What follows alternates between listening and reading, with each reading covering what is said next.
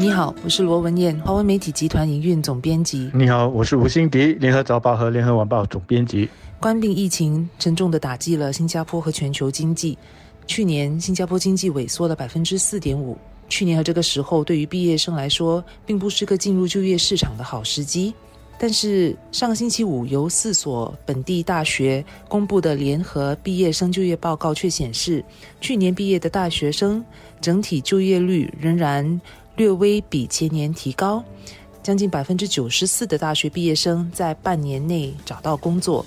比前年的将近百分之九十一来的高。不过呢，全职的就业率明显下滑了十二个百分点。也就是说，去年每十个大学毕业生当中，只有七个人在半年内找到全职的工作，这明显低于前年的百分之八十二。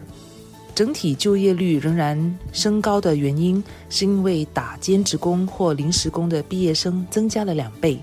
每五个人当中就有一个人是打兼职或临时工的。有百分之十二的毕业生是因为找不到全职工而改做兼职或临时工，也远高于前年的只有百分之二点四。由此可见，其实本地的就业市场还是不太明朗的。这些最新的就业数据要怎么解读，就看你是从什么角度来看了。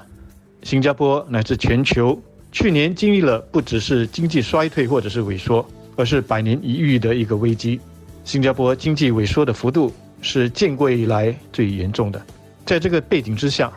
大学毕业生有大约七成在半年内找到全职的工作，究竟是好还是不好，是幸还是不幸，就看你是认为杯子是半满还是半空了。刚宣布的政府财政预算案，大家的注意力可能是在汽油税，还有海外网购也得付这个消费税这两方面。这个可以理解，因为这些是新的措施，比较抢眼球，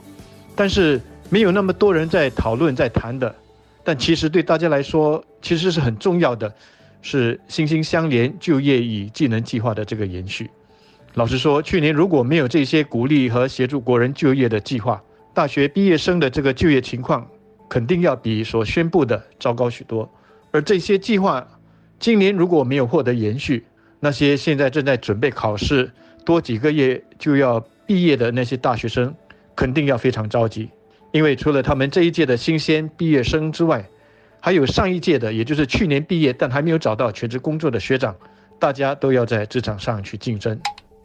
大学生大多都会希望在毕业后能够找到一份稳定，而且能够让他们学以致用的工作，但以目前的就业市场情况来看，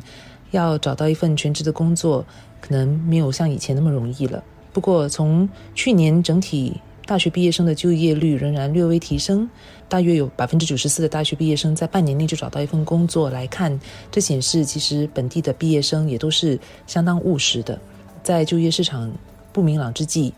即便是找不到一份全职的工作，只要有兼职或者临时工的工作机会，他们也都能够接受。这未必是他们理想的工作或者薪金配套，但是至少每个月都有一定的。收入能够维持生计，而且无论是全职工与否，能够有一份工作，从建立履历和培养生活技能的角度来看，这些经验仍然是相当宝贵的。我很同意文言的说法。如果我们从另外一个角度来看，去年待业的比率，也就是说那些没有工作但正在找工作的大学毕业生的比率，它比二零一九年其实还来得低。去年呢是六点四八千，二零一九年是。九点三八千，也就是说，当我们在面临一个建国以来经济最糟糕的一年的时候，大学毕业生的待业率其实还没有比前一年来的糟糕。另外呢，临时或兼职工的这个比例，则是从二零一九年的七八千大幅度的提高到二十二点三八千。这两组数据，你如果把它放在一起看的话，它就很好的说明了去年的大学毕业生，他们充分的了解到目前就业市场的严峻。那么，他们知道说，如果找不到全职的工作，宁可去做临时或者是兼职的工作，而不是宅在家什么都不做。这样的一种务实的态度，我觉得是很值得嘉奖的。而我要跟这些大学毕业生说，你的未来的这个雇主肯定是会注意到的。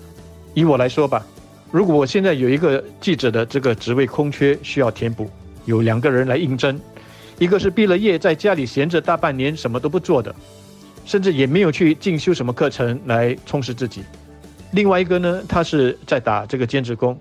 即使他是去在做这个送餐的工作，跟我的这个新闻工作根本扯不上什么关系。你认为我会选择哪一个？单单从他的这个心理素质，他对生活的态度来看，那个在打兼职工的肯定就加分了不少。而像我这样子的雇主，我相信是很多的。